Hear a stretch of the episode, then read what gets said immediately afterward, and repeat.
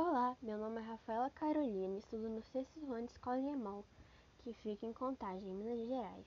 Hoje irei falar um pouco sobre a culinária persa. A antiga Pérsia atualmente se localiza no Irã, no Oriente Próximo, e sua cultura é muito diversa, pois recebeu a influência de todas as civilizações à sua volta, como os fenícios e os gregos. Sua culinária também não seria diferente, Basicamente, podemos considerá-la saudável e também exótica. Em suas misturas e receitas utilizavam produtos que eles mesmos cultivavam, como arroz, diversas folhas e alho. Também comiam carnes como peixes, filés, frango e etc.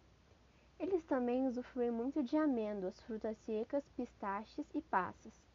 Suas receitas têm grande semelhança com as receitas brasileiras, como algumas carnes, temperos entre outros. Eles consumiam também muitas frutas.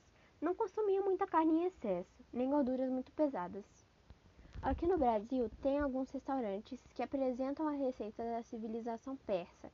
Isso é uma curiosidade interessante, pois podemos nos deliciar com essas misturas e conhecer um pouco mais também.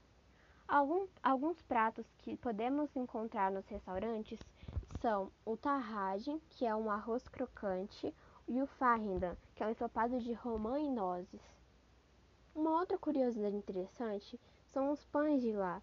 Cada um é feito e nomeado de um jeito diferente.